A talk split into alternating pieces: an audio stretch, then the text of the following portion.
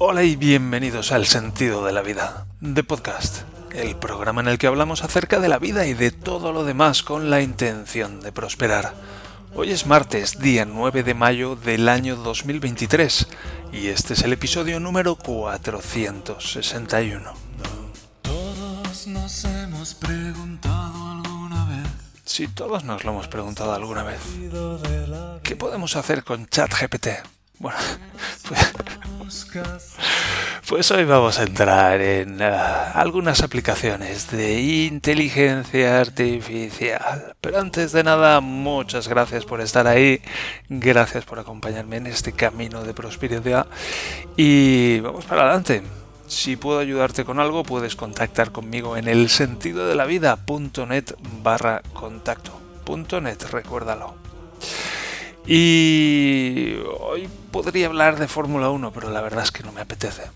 Y como este es un podcast así para experimentar y probar cosas nuevas y encontrar mi camino, pues voy a ir con otra cosa que me apetece más todavía que hablar de Fórmula 1. Y es la inteligencia artificial. Y es que, bueno, supongo que estáis todos al día, ChatGPT, ChatGPT, ChatGPT, ChatGPT, mi, mi mujer dice, ChatGPT es tu mejor amigo, ¿no?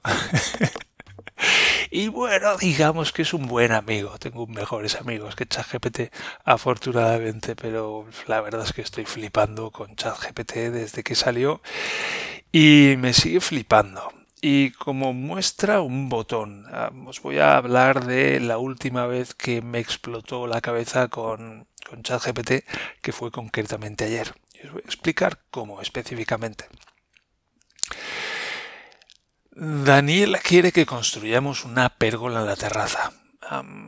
tenemos una terraza de madera bastante grande y Daniela, quiere construir en una esquina como lo llama una pérgola. Yo lo llamaría, como no sé muy bien lo que es una pérgola, o sea, lo sé bastante mal lo que es una, lo que es una pérgola. Eso me ha hecho sentir como que era más verdad, que era más apropiado.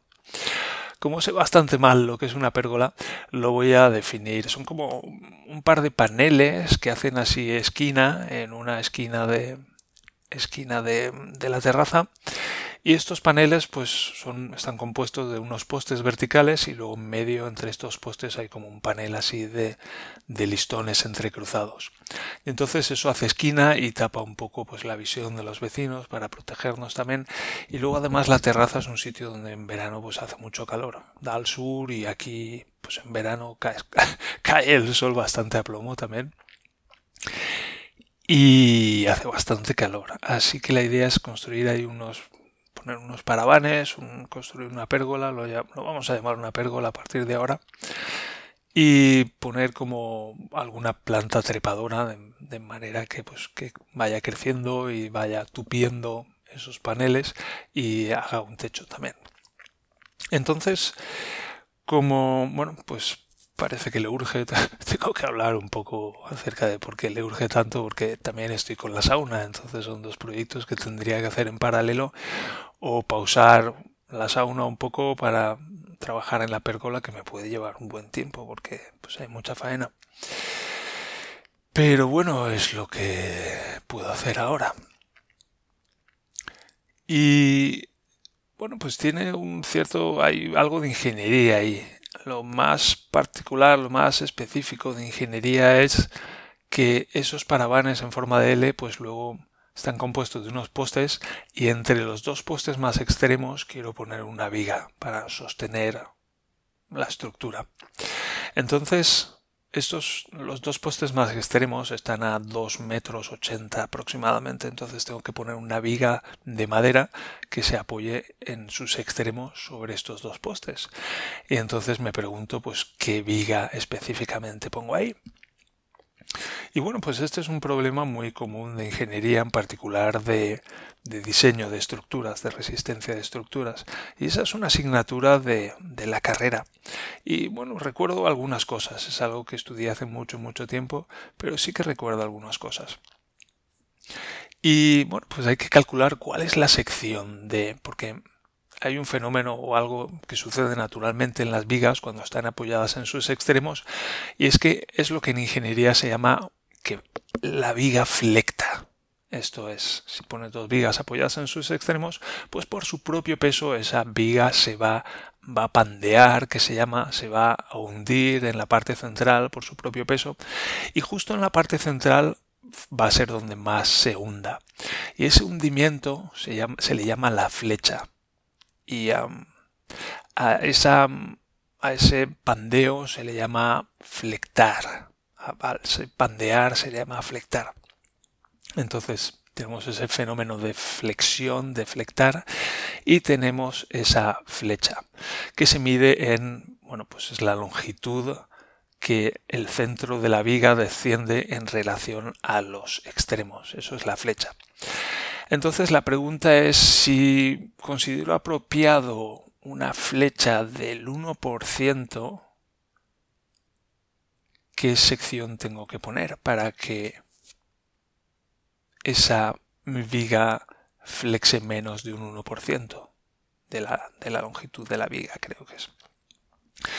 Y bueno, pues no recuerdo todas las fórmulas que había que hacer con todo eso. Así que se me ocurrió preguntarle a ChatGPT.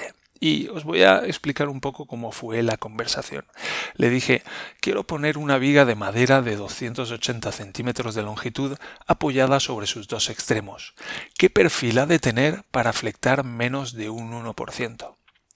Y ChatGPT dice, para determinar el perfil necesario de la viga de madera para que flecte menos de un 1%, es necesario conocer algunas variables como la carga que soportará la viga, la distancia entre los apoyos y las propiedades mecánicas de la madera que se utilizará. Correcto. Por ejemplo, supongamos que la carga que soportará la viga es de 500 kilos. Bueno, es mucho menos, será como 10 veces menos como máximo, y que la distancia entre los apoyos es de 200, 280 centímetros, la misma longitud de la viga. Además, supongamos que la madera que se utilizará tiene una sección transversal rectangular y que su módulo de elasticidad es de 11.000 kilogramos dividido centímetro cuadrado. Correcto. Para calcular el perfil necesario de la viga podemos utilizar la ecuación de flexión y poner la ecuación de flexión que no os voy a leer, pero vamos que tiene ahí es una división de una serie de factores. Dice donde delta es la flecha máxima de la viga, W es la carga uniformemente distribuida en la viga, en kilogramos dividido por centímetro, bla bla bla bla bla bla bla bla. Si queremos que la flecha máxima de la viga sea menor al 1% de la longitud de la viga, es decir, menor a 2,8 centímetros, podemos establecer esa flecha como valor límite y despejar el valor de L de la ecuación, aquí ya es donde, donde ya empieza a flipar mucho, porque está resolviendo un problema de cálculo de estructuras. Y cómo, cómo, cómo una regresión lineal de 75 mil millones de parámetros puede hacer esto.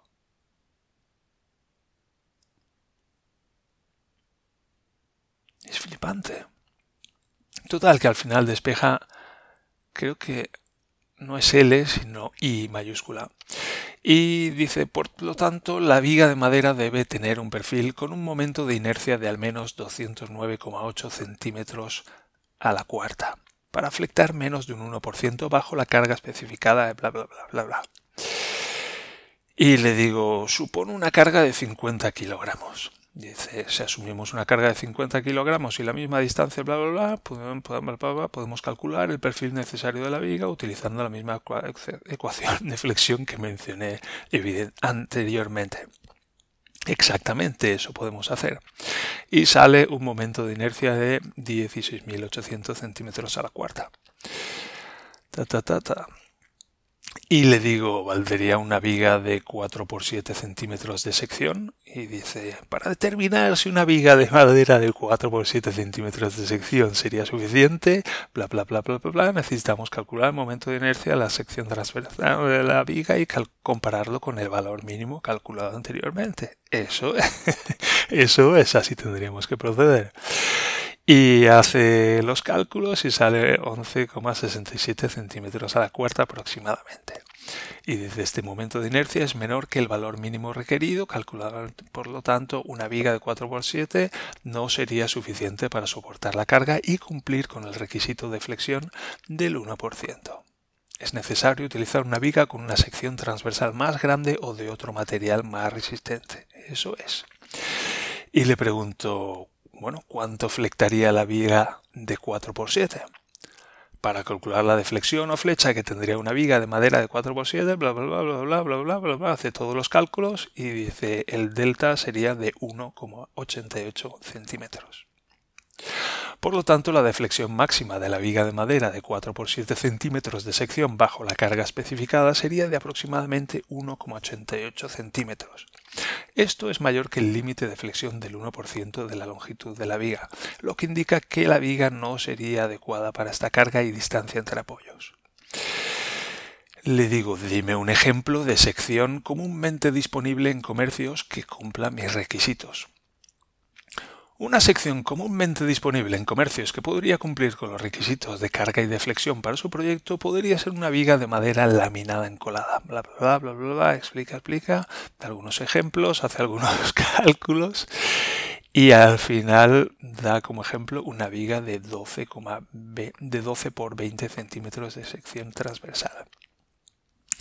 Y como tengo, tengo previsto utilizar vigas de 9 por 9 por, un motivo estético, pues me gustaría que la viga que pusiera encima tuviera también una base de 9 centímetros. Y le pregunto, si la base son 9 centímetros, ¿qué altura de tener el perfil para cumplir? Dice, si la base de la viga es de 9 centímetros y se requiere una sección transversal que cumpla con el límite de flexión del 1% para una carga uniformemente distribuida de 50 kilos, podemos utilizar la fórmula del momento de inercia. Eso es todo, todo correcto. Y dice al final la altura de la viga, de la sección de la viga, tiene que ser de unos 19,78 centímetros. Y da pues, un poco más de información después. Y le digo qué perfil comercial es el más aproximado. Y dice bla bla bla bla bla bla bla. Sería una viga de madera laminada encolada con una sección transversal de 9 por 24 centímetros.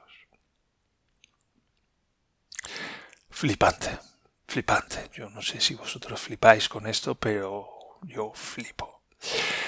Naturalmente, o sea, no se puede dejar a esto hacer los cálculos sin supervisión. Es decir, esto podría ponerse a alucinar en cualquier momento, inventarse los cálculos y, dar cualquier resultado. Y tiene que haber alguien encima que esté supervisando. En este momento pues, soy yo quien está supervisando estos cálculos, pero todo lo que veo tiene, tiene mucha lógica, es muy razonable, encaja con lo que yo sé de cálculo de estructuras y son unos cálculos que tienen sentido, que bueno, como ingenieros es lo más importante. Siempre nos, nos decían que lo importante en la ingeniería no es tanto hacer cálculos precisos, sino hacer cálculos que tengan sentido. Y, esto lo tiene, es impresionante. Es impresionante porque me ha permitido sin tener que ponerme a recordar, ni a buscar fórmulas, ni, ni hacer cálculos. Me ha permitido aquí hacer un montón de cosas que me hubieran llevado mucho tiempo. Si me hubiera puesto a hacer esto yo solo, me hubiera llevado, no sé, una hora a lo mejor entre que busco las fórmulas y hago los cálculos y, y compruebo las diferentes posibilidades y esto lo hice en 10 minutos. es alucinante. Bien, me pregunto si tenéis casos de uso similares de que digáis esto es flipante. Esto es flipante. Para mí esto es flipante y es una revolución, ya ha venido para quedarse y es algo que me encanta, que encuentro súper interesante y que va a llevar a la humanidad a un nuevo nivel. Es una, una herramienta, es como cuando aparecieron las calculadoras o cuando aparecieron los ordenadores o cuando aparecieron los móviles o una, cuando apareció Internet, una revolución de, ese tipo. Y bien, al margen de esto, hay un par de herramientas que os quiero comentar en el día de hoy que están basadas en inteligencia artificial y que cada una de ellas he encontrado curiosa por motivos diferentes. La primera de estas herramientas se llama ARPA AI. ARPA con como el instrumento musical y con una H delante. Pongamos ARPA AI, digamos. Y esto es como una, bueno, es un plugin, una extensión de Chrome que lo que hace es que, bueno, pues está ahí en el background y se le llama con una tecla, con una combinación de teclas vamos navegando. Por ejemplo, yo lo he utilizado cuando voy buscando productos por solo por probar, básicamente. Cuando estaba buscando maderas y productos de bricolaje para hacer la pérgola. Y, puedo estar en una página web y llamarla con control A y entonces se abre un panel lateral que dice pregúntame cualquier cosa. Y esto está basado en ChatGPT 3.5 y hace falta la hay dos maneras de usarlo. Una puede ser con la API Key, que se puede encontrar en los, cuando vas a ChatGPT, en las Einstellungen, en los settings, en los ajustes, pues hay un sitio donde puedes crear una API Key para, para ponerla en otro sitio. Una API Key es como una llave de acceso a, al, al ChatGPT, una llave de acceso personalizada. Y se puede coger y copiar en la configuración de este Harpa AI o se puede hacer como un login en el chat GPT, en, sí, abrir una sesión en chat GPT y automáticamente el plugin reconoce que la sesión está abierta y se encarga de, de usar el, la conexión con ChatGPT. Y bueno, pues básicamente esto tiene una barra de comandos abajo donde los comandos se, son como comandos predefinidos, se llaman con una, con una barra inclinada de estas y hay diferentes, bueno, hay como decenas de comandos predefinidos. Tenemos traducciones, tenemos reescrituras. Mm, yo básicamente lo que he utilizado es lo que llaman el sumario, el summary, que lo que hace es hace un resumen de la página web.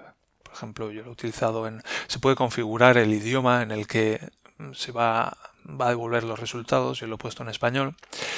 Y cuando lo utilizo, lo he utilizado en una página de estas de, del OBI, que es el, Bauhaus más cercano de aquí, pues lo que hace es un resumen de lo que hay en la página.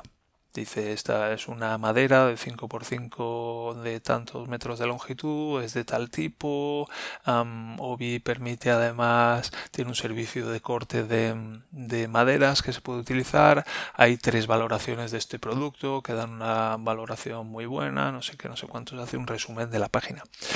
Y esta es un poco la gracia de, de, esta, de este plugin, que está integrado dentro del navegador y permite pasarle a ChatGPT páginas web.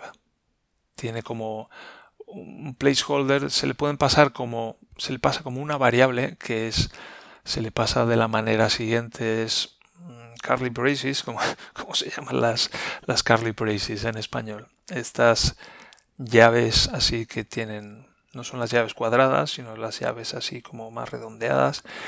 Y se hace llave, llave, page, y se cierra la llave llave. Y entonces le puedes preguntar a ChatGPT mm, qué valoraciones hay en y le pasas llave llave page llave llave y con eso le pasa el contenido de, de la página web dentro del prompt. Entonces una manera de, de navegar entre comillas por internet con ChatGPT y, y bueno pues básicamente está limitado aunque tiene muchas posibilidades también a hacer operaciones con páginas web.